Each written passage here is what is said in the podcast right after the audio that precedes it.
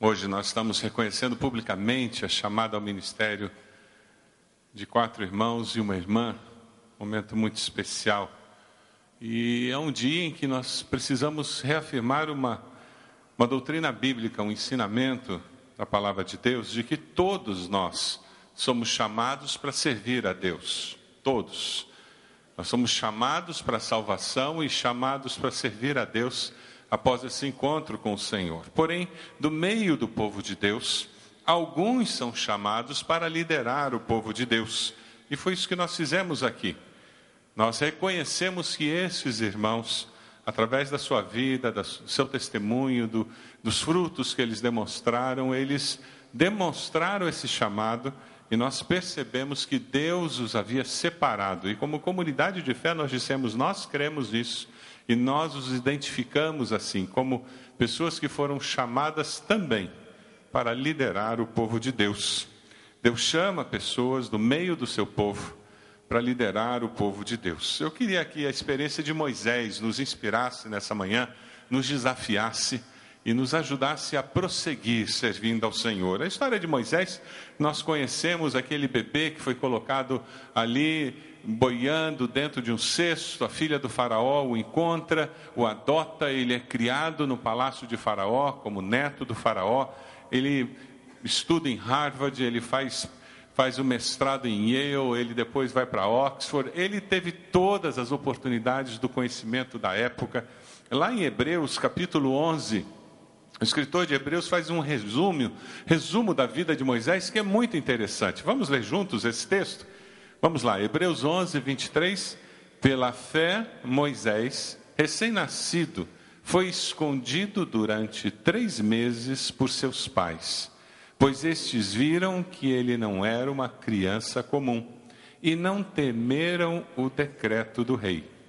Pela fé, Moisés, já adulto, recusou ser chamado filho da filha do Faraó preferindo ser maltratado com o povo de Deus a desfrutar os prazeres do pecado durante algum tempo. Por amor de Cristo, considerou sua desonra uma riqueza maior do que os tesouros do Egito, porque contemplava a sua recompensa. Pela fé, saiu do Egito, não temendo a ira do rei, e perseverou, porque via aquele que é invisível. É um resumo da vida, da história de Moisés, que é uma história incrível. Moisés era uma pessoa como eu e você, uma pessoa como todos nós, alguém em crescimento. Talvez ao invés de nós nos chamarmos seres humanos, ao invés de você olhar para a pessoa do lado e dizer que ele é um ser humano, talvez nós devêssemos usar o gerúndio e dessa forma nós pudéssemos expressar de uma forma mais coerente a realidade da vida. Nós não, não podemos dizer eu sou um ser humano, nós deveríamos dizer eu estou sendo humano. Nós estamos num processo de vida. Eu estou me transformando em alguém que passa a refletir a imagem de Deus de uma forma mais plena através desse encontro com Deus. É interessante porque o começo da vida de Moisés foi muito tumultuado, porque criado lá no meio da, de toda a riqueza, cultura, todas as possibilidades, ele sabia que ele não era daquele grupo, ele sabia que ele era judeu, ele sabia que ah, o seu povo estava sofrendo. Em um determinado momento ele mata um egípcio, porque ele quis proteger o seu povo. E ele é acusado pelo povo. Vocês lembram da história? Ele, ele esconde aquele egípcio que ele matou, ele é descoberto e ele foge para o deserto. Ele ainda precisava aprender que quando você foge do errado que você fez na vida, o que acontece? Ele acaba achando você. Já descobriu isso? Acho que quem tem mais de 30 já descobriu isso, né? Mentira tem perna curta, você sabe que os problemas dão volta porque a vida dá volta, né? Gaste mais do que você pode no cartão de crédito, você vai descobrir que a vida dá volta. Eles têm o teu endereço. Eles sabem onde você mora. E tem o teu CPF também. Então, Moisés começa a descobrir essas coisas, ele vai para fazer um seminário no deserto. É, vocês fizeram na faculdade teológica, mas ele fez no deserto. Ele passa um tempão ali no deserto preparando-se para liderar o povo de Deus. É interessante a estratégia que Deus usa. Lá em Êxodo 3, versículo 1, dê uma olhadinha aí, veja se a pessoa do lado tem Bíblia. Êxodo 3, versículo 1, o texto diz: Moisés pastoreava o rebanho de seu sogro Jetro, que era sacerdote de Midian. Veja só, ele tinha feito o bacharel lá em, lá, lá em Harvard, o pós-graduação, mestrado em Yale, ele tinha feito o pós-doutorado em Oxford e agora era pastor de rebanho. Deus o estava preparando mesmo. Deus sabe como lidar com a gente. Deus no deserto estava moendo aquele ser humano, estava trabalhando no seu caráter, ajudando a enxergar a realidade da vida. Deus usa as circunstâncias para trabalhar em quem nós somos, porque só assim nós poderemos fazer as coisas do jeito que Deus gosta e deseja. O nosso problema é quando nós fazemos sem ser. Quando o nosso fazer não é reflexo de quem nós somos, dificilmente ele agrada o coração do Deus. Quando o nosso fazer é reflexo de quem nós somos, a imagem e semelhança de Deus, as nossas obras, os nossos frutos são frutos de vida eterna, são frutos que glorificam a Deus. Deus usa aquelas circunstâncias para transformar a vida de Moisés. E a consequência é que ele impacta não apenas a sua geração, mas várias gerações depois dele. Você quer permitir que Deus trabalhe na sua vida para que você impacte gerações na sua família, na nossa sociedade, para que a sua vida faça diferença? Um homem cheio de cultura, mas um homem que precisava aprender a viver. Deus usa essas circunstâncias na vida de Moisés para transformar o seu interior. Quando nós, quando eu estava nos Estados Unidos fazendo doutorado, Deus nos colocou numa situação única. Depois de, durante seis meses, estar plantando uma igreja hispana e o desafio de aprender a língua já era grande o suficiente. Eu descobri que eu não estava conseguindo me comunicar com a minha congregação. Praticamente todos eram semi-analfabetos. Aquele começo do trabalho, praticamente todos não tinham nem a quarta série do ensino fundamental. Eu nunca tinha pregado o evangelho para pessoas assim. E foi um momento de crise, quando eu descobri que as pessoas não estavam entendendo o que eu estava falando. E Deus trabalhou com Roberto. E eu peguei flanelógrafo, e eu comecei a pregar usando flanelógrafo.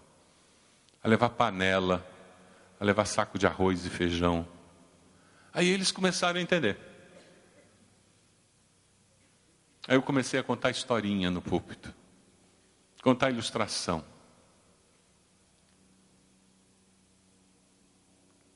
Quem sabe você está passando por uma crise na sua vida profissional, e é justamente nesse deserto que Deus está querendo trabalhar com você, para dar uma nova direção na sua vida. E quem sabe você não está ouvindo a voz de Deus. Veja o versículo 2, o final do versículo 1. Ele leva o rebanho para o outro lado do deserto, chega a Horebe, Ali o anjo do Senhor lhe aparece numa chama de fogo que saía do meio de uma sarça. Moisés viu que, embora a sarça estivesse em chamas, não era consumida pelo fogo. Que coisa estranha. Eu queria destacar duas coisas aqui. Monte Oreb. O Monte Oreb é o Monte Sinai. O que aconteceu no Monte Sinai, que a gente sabe? Os dez mandamentos. Que interessante. O lugar onde ele recebe a chamada de Deus para ir buscar o povo no Egito, é o lugar para onde ele traz o povo e recebe os dez mandamentos. Foi como se ele dissesse: Tá bom, Deus, e daí? Trouxe. O que, que eu faço com eles? Aí Deus disse: Mais 40 anos, te prepara. Porque vocês vão chegar lá na terra prometida e eles não vão entrar. Deus sabia disso. Mas naquele lugar onde mais tarde ele receberia de Deus os dez mandamentos, é naquele lugar que ele vê uma sarça se queimando e não se consumindo. Você consegue imaginar isso? Uma moita com uma labareda e ela continuando com as folhas, ela continuando com os galhos, e não se consumia. Ele via aquele tipo de planta o tempo todo no deserto. É interessante. Por que, que a sarça não se queima? A sua mente começou a se questionar. É interessante Deus usando alguma coisa muito comum do dia a dia dele para falar com ele. Como Deus está usando as coisas comuns da vida para falar com você? Quem sabe você está querendo tomar uma decisão e seus pais já têm falado com você? O que, que eles acreditam que é o melhor para você? Ah, meus pais dizerem que o que, que eles pensam é comum na minha vida. Mas não é Deus falando? Quem sabe você anda com uma inquietação, uma insatisfação no seu trabalho? Será que não é Deus falando alguma coisa sobre um redirecionamento profissional? O Espírito de Deus tem falado alguma coisa para você, e toda vez que você dobra o joelho para orar, é o mesmo assunto que vem à minha mente. Deus tem, de uma forma recorrente, tocado no seu coração. Quem sabe é uma sarça que está queimando, e queimando, e queimando, e você não percebe. Porque na realidade você queria que um anjo de asa branca descesse com purpurina e dissesse Maria. Nem sempre é assim. Deus pode fazer isso. Mas a manifestação de Deus acontece muito mais nas coisas ordinárias da vida, comuns da vida, do que no extraordinário. Muitas vezes nós ficamos atrás da sarça ardente e nos esquecemos que a busca não é pela sarça ardente, mas é pelo Deus que pode tocar fogo na sarça. Muitos buscam a experiência e se esquecem do Deus da experiência. Buscam a emoção e não o Deus da emoção. Buscam o sobrenatural e não o Deus do sobrenatural. Deus deve ser o foco da nossa existência e não o que Ele pode fazer ou a bênção que Ele pode dar. Quando você dobra o joelho, quanto na sua oração tem de adoração e quanto tem de petição e reclamação? Quanto tempo você gasta adorando a Deus, reconhecendo a grandeza de Deus e quanto tempo você gasta pedindo, pedindo, pedindo, pedindo, pedindo, pedindo, pedindo, pedindo? Alguns de nós nem sabemos fazer uma oração sem pedir. De tão acostumados que estamos. E talvez por isso não consigamos ver a sarça ardendo, pegando fogo do nosso lado a manifestação de Deus nas coisas simples da vida. O grande segredo de Moisés, e eu queria deixar isso com vocês, está no versículo 4. Veja lá o versículo 4. Ele é precioso. Esse é um versículo para estar sublinhado. O Senhor viu que ele se aproximava para observar.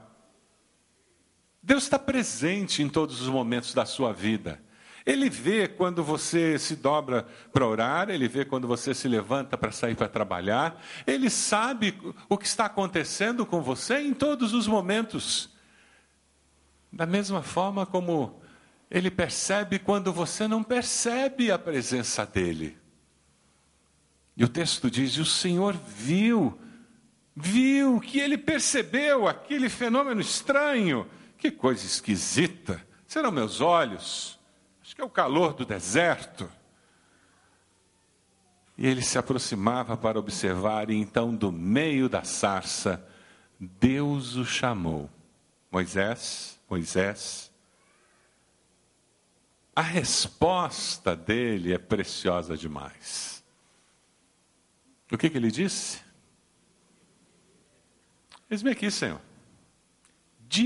Disponibilidade. Esse é o segredo. Você quer viver a vida cristã na sua plenitude? Seja disponível. Você quer experimentar o melhor de Deus? Tenha um coração disponível. Você quer crescer na vida cristã? Eis-me aqui, Senhor. Você quer impactar a sua família com o amor de Deus? Eis-me aqui, Senhor. Você quer abençoar a sua igreja? Eis-me aqui, Senhor. Você quer fazer diferença por gerações na sua família? Seja disponível. Ele não disse, Senhor, eu sei que o Senhor está me chamando, mas deixe-me ver minha agenda, por favor. Eu sei que Jetro me pediu para levar os rebanhos para a esquerda, eu tenho que levar uns outros para o sul, preciso guardar. Daqui a pouco eu respondo ao Senhor. Senhor, eu tenho meus planos, eu tenho meu projeto de vida profissional, eu quero ver se daqui a 20 anos eu estou livre de Jetro, tenho meu próprio rebanho. Moisés, Moisés, a resposta dele foi simples, como foi o chamado de Deus. Se Deus está chamando você para o ministério, não se iluda. O chamado de Deus vai ser simples e objetivo. E ele vai esperar uma resposta simples da sua parte. Sim, Senhor, eis-me aqui. Eis-me aqui, respondeu ele. Você tem um coração disponível? E é interessante porque, a partir do momento em que você e eu temos um coração disponível, a consciência da santidade de Deus começa a crescer na nossa mente. E quanto mais eu me aproximo de Deus, menos eu fico no legalismo, na mesquinhez espiritual, e mais eu vou nas alturas da comunhão com Deus Santo. De imediato Deus diz: se aproxime, tire as sandálias dos pés, pois o lugar em que você está é terra santa. O Salmo 46, 10 é um desafio para mim. Aquietai-vos e sabei que eu sou Deus serei exaltado entre as nações, serei exaltado sobre a terra. O deserto onde Moisés estava não um deserto de areia, é um deserto de pedras. Caminhar descalço machuca os pés. O tirar as sandálias significa respeito à presença de alguém muito importante e fazia com que ele assumisse uma posição de que vou ficar aqui. Vou me concentrar naquele que interessa. O período devocional diário é o momento em que nós tiramos as sandálias e dizemos: Deus, eu quero ter consciência dessa tua presença, que é santa, que é fogo consumidor. É uma presença transformadora. Nós precisamos desse período para que homeopaticamente o nosso ser seja transformado. Mas nós precisamos de momentos assim como esse da sarça ardente, em que a nossa vida seja impactada. Nós vamos agora em setembro, no aniversário da igreja, ter uma outra convocação solene. Prepare-se. Lembra do que aconteceu no primeiro semestre? Passamos o dia aqui a igreja convocada a jejuar por 12 horas, das nove da manhã às nove da noite. Estávamos em jejum e nós cantamos, oramos, lemos a palavra. Foi um momento muito especial. Quem participou sabe como foi marcante. Quem não participou vai ter oportunidade. Isso é crescimento cristão maciço, é uma dose reforçada fortalecer nossa fé. Para tudo e buscar Deus. Veja o versículo 6. Veja como o Senhor se apresenta a Moisés. Esse Moisés que se mostra disponível e diz: Deus, eis-me aqui. E o Senhor diz: Tira a sandália, senta aqui, vamos conversar, porque agora você é meu. Agora você não vai a lugar nenhum. A sua atenção é exclusiva para mim. Eu não sei se vocês têm essa dificuldade, mas quando eu paro para orar, eu me lembro de tudo que eu tenho que fazer no dia. Alguém tem esse problema? Alguém tem? Eu me lembro de para quem eu tenho que telefonar, eu me lembro quem eu deixei de falar, eu me lembro o que, que eu tenho que fazer. Sabe, eu já consegui me libertar disso. Eu, quando sento para fazer minha oração, ou quando me ajoelho fazer oração, eu ponho uma folha de papel do meu lado e uma caneta. Quando vem um cometa desse, eu já escrevo ali, eu digo, pronto, eu já vou me lembrar depois. Porque senão eu fico orando me lembrando daquilo que eu tenho que fazer. E Moisés está ali concentrado, e veja o que, que o Senhor disse para ele: Eu sou o Deus do seu pai. E ele conheceu o pai dele. O Deus de Abraão, o Deus de Isaac, o Deus de Jacó. Então Moisés cobriu o rosto, pois teve medo de olhar para Deus. Disse o Senhor: De fato tenho visto a opressão sobre o meu povo no Egito, tenho escutado o seu clamor por causa dos seus feitores e sei quanto eles estão sofrendo. Por isso desci para livrá-los das mãos dos egípcios e tirá-los para uma terra boa e vasta, onde mandam leite e mel, a terra dos cananeus, dos hititas, dos amorreus, ferezeus, dos heveus, dos jebuseus. Deus conhece o seu povo e se importa com ele. Deus conhece você e se importa com você. Deus conhece seu nome, Deus sabe onde você mora, seu telefone, seu CPF, sua conta bancária, Deus sabe onde você trabalha e onde você gostaria de trabalhar. Deus conhece seus sonhos. E Deus o ama com amor eterno. Deus ama você de uma forma como você nunca imaginaria que poderia ser amado. João 3,16 confirma isso. Porque Deus amou o mundo, cada um de nós, de tal maneira que deu seu Filho unigênito, para que todo aquele que nele crê não morra, mas tenha a vida eterna. Se você está aqui e não conhece esse amor, e nunca foi abraçado por esse Deus, nunca se arrependeu dos seus pecados, nunca confessou Jesus como Senhor e Salvador, eu quero convidar você a fazer isso hoje, não deixe para amanhã. Porque aí você vai experimentar o que é caminhar com esse Deus. O que é enxergar Deus falando com você através das circunstâncias da vida. O que é ter o Espírito Santo de Deus direcionando você nas decisões da vida. A Bíblia diz que Deus mostra o seu amor para conosco, sendo nós ainda pecadores, indiferentes a Ele. Moisés falava com esse Deus e você pode fazer isso também. O aceitar Jesus como Salvador é reconhecer a necessidade de ser perdoado, de ser aceito e de ter a Jesus como Senhor e Salvador. No versículo 10, Moisés recebe uma missão, e é uma missão que todos que aceitam a Cristo têm: vá e ajude as pessoas a descobrir que a vida, a liberdade em Cristo, que a libertação do pecado, que tem como viver com certeza de vida eterna, tem como viver uma vida diferente. Ah, pois agora eu envio a Faraó para tirar o Egito, do Egito o meu povo.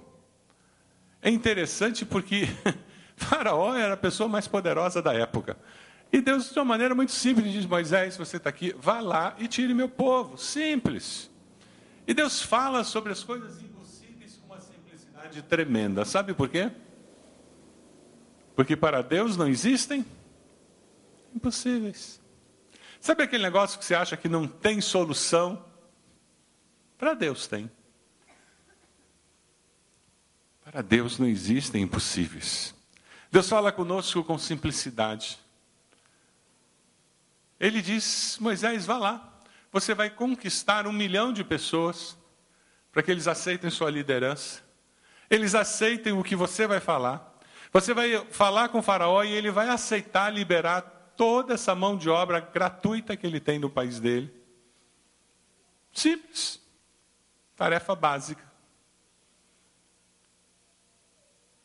Mas ele recebeu uma missão de Deus. E nós sabemos que isso funcionou. E o povo aceitou a liderança dele. E Faraó concordou em deixar que o povo fosse. Qual a missão que você recebeu de Deus? É como médico, como professor, como vendedor, como dona de casa? Qual a missão que você recebeu de Deus? Como pai, mãe, para treinar seus filhos para a vida? Qual a missão que você recebeu de Deus? Estudante, testemunhando na escola, na faculdade? Qual a missão que você recebeu de Deus? Ah, independente da missão que nós tenhamos recebido de Deus, em todas elas,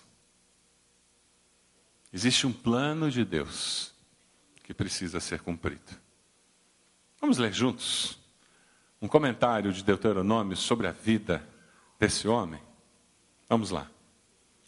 Nunca mais apareceu em Israel um profeta como Moisés, com quem o Deus eterno falava face a face.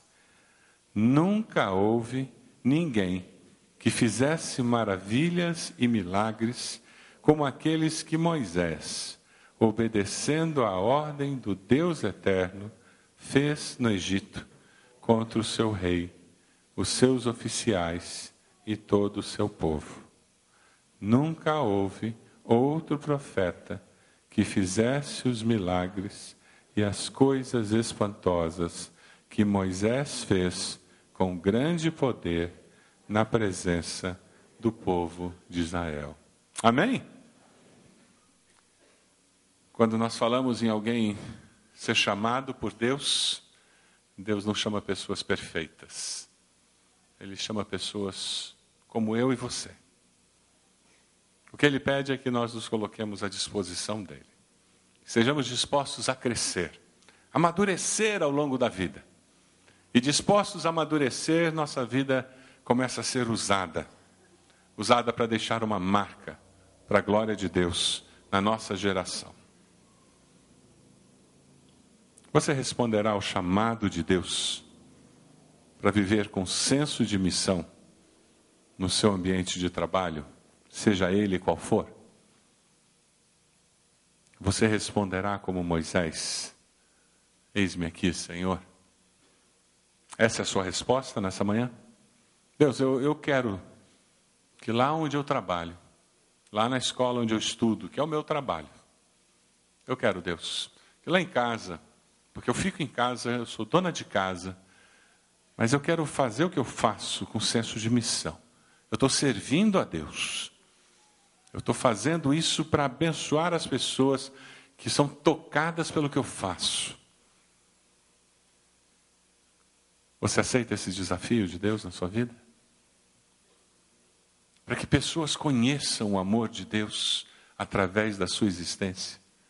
Para que pessoas reconheçam que só Jesus pode salvar. Reconheçam o grande amor de Deus. Deus está separando você para liderar o seu povo? Você tem no seu coração visto a sarça arder de um chamado para liderar o povo de Deus? Você responderá como Moisés, dizendo: Eis-me aqui, Senhor.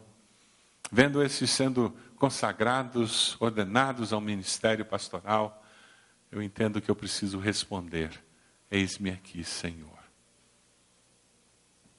Você pode abaixar sua cabeça, por favor, em oração. Momento de você olhar para dentro do seu coração. Qual a resposta que você dará ao Senhor nessa manhã? Qual a resposta que você dará ao Senhor nessa manhã? Quem sabe você está aqui e você nunca confessou Jesus como Senhor e Salvador da sua vida. Eu queria convidá-lo a fazer uma oração entregando a sua vida ao Senhor. A Bíblia diz: se com a tua boca confessares a Jesus como Senhor e no teu coração creres que Deus o levantou dos mortos, serás salvo. Você pode fazer essa oração dizendo: Senhor, eu me arrependo dos meus pecados. Eu reconheço que Jesus morreu na cruz pelos meus pecados. Eu confesso Jesus como meu Senhor e Salvador. Eu entrego minha vida ao Senhor. Eu quero viver tendo consciência da tua presença e do teu amor. Você fez essa oração? Levante sua mão. Onde você está? Eu gostaria de orar por você. Graças a Deus. Pode abaixar. Mais alguém? Graças a Deus. Pode abaixar. Mais alguém? Levante sua mão. Onde você está? Graças a Deus. Pode abaixar. Mais alguém? Levante sua mão. Onde você está? Lá atrás, alguém? Lá na galeria? Pode abaixar. Já vi. Pode abaixar. Mais alguém? Levante sua mão. Onde você está? Graças a Deus. Graças a Deus. Mais alguém? Graças a Deus. Pode abaixar. Mais alguém lá atrás? Já vi. Pode abaixar. Graças a Deus. Mais alguém? Levante sua mão. Mais alguém? Mais alguém? Nós vamos ficar de pé. E eu vou convidar você que tomou essa decisão ao lado de Jesus. Nós gostaríamos de abençoar sua vida, de orar com você. Os pastores vão estar aqui à frente. Nós vamos pedir que Deus esteja confirmando essa decisão. Você pode sair do seu lugar já enquanto nós vamos começar a cantar. Pode chegar aqui e nós vamos orar por você, abençoando você nessa decisão. Enquanto você vem, nós queremos abençoar sua vida. Vamos cantar. Quem sabe você está aqui e hoje é um dia de aceitar o chamado de Deus para o ministério. E Deus tem chamado você para o ministério pastoral, missionário.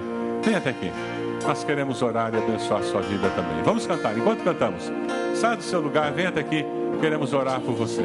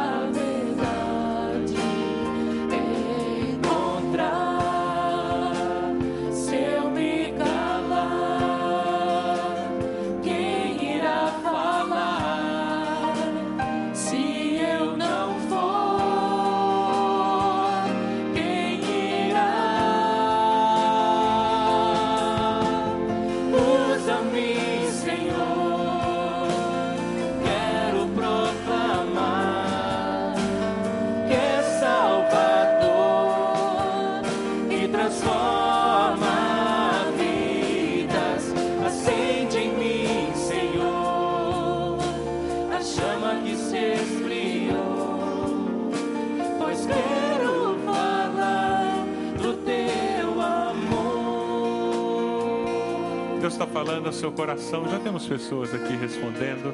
O toque de Deus, Deus falou no seu coração. A palavra de Deus tocou no seu coração. Existe uma chamada ministerial dentro de você e você quer dizer: Deus, eu estou disponível. Eis-me aqui, Senhor.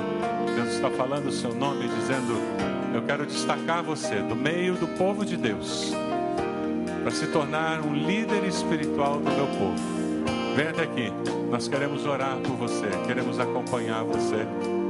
Deus tocou o seu coração e você está confessando Jesus como Salvador, tendo levantado a mão ou não.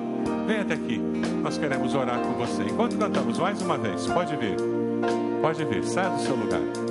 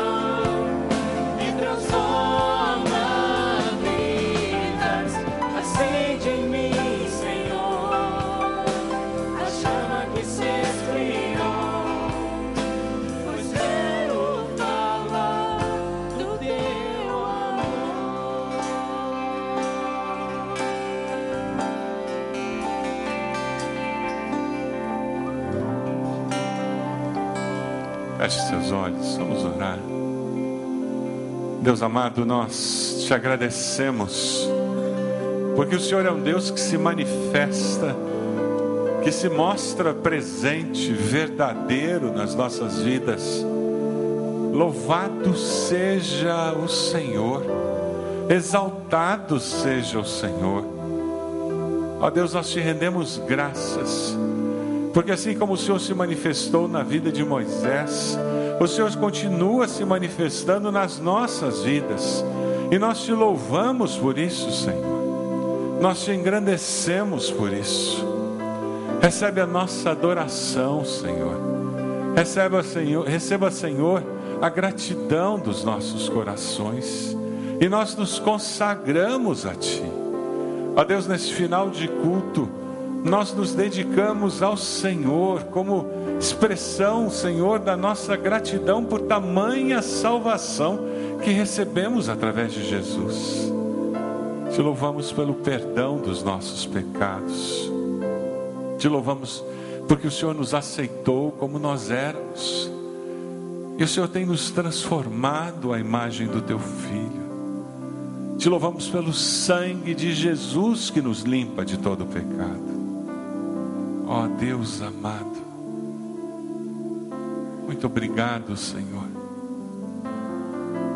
Deus, te agradecemos por esses irmãos e irmãs que foram tocados pelo Teu Santo Espírito nessa manhã de uma forma especial e respondem ao chamado do Senhor nesta manhã. Esteja confirmando nas suas vidas o chamado do Senhor. Oh, Deus, nós te pedimos que o teu Santo Espírito os capacite para que eles sejam mais do que vencedores por Cristo Jesus. Como igreja, nós oramos pedindo a tua bênção sobre as suas vidas. Como corpo de Cristo reunidos, nós nos unimos a eles para que eles sejam vitoriosos Abençoa-os, ó Pai, como só o Senhor sabe abençoar. E a nós, Senhor, nos leve com a certeza e a segurança de que o Senhor é por nós. Aguça, Senhor, a nossa percepção das manifestações do Senhor ao nosso redor. Ó oh, Deus, nós possamos ver as sarças ardentes que estão presentes no nosso lar, nos nossos relacionamentos, no nosso trabalho. Oh Pai, que como teus filhos, nós possamos ouvir a tua voz, nos chamando pelo nome E Deus, que nós tenhamos sempre um coração disponível para dizer: Eis-me aqui, Senhor. É a nossa oração. E nós a fazemos no nome de Jesus. E agora que o amor de Deus, nosso Pai, a graça do Senhor Jesus, as consolações do Santo Espírito sejam conosco e com todo o povo de Deus, hoje e sempre. Amém. Amém. Amém. Irmãos, podem assentar-se. Você que tomou uma decisão, por favor, se encaminhe aqui para a sala do aconselhamento com o pastor Falcão. Nós queremos abençoar a sua vida com o Novo Testamento, conversar um pouquinho mais com você.